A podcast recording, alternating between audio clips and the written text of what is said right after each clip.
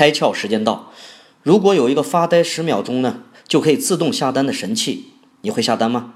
美国的达美乐披萨呢，最近推出了一个订餐 APP，打开后啊，如果十秒钟之内没有任何操作，这款 APP 呢就会默认根据你的常点菜单自动下单。想想看啊，很多人本身就有这个选择困难症，点来点去呢，每天就是那么几个菜。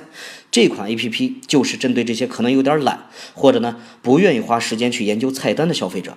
不像中国有那么多的综合性的外卖订餐 APP，在美国啊，餐饮店开发独立外卖订餐 APP 非常必要，而且啊，比起聘请这个客服人员开发和维护 APP 的费用，显然会低一些。数据呢，就是互联网化的标配。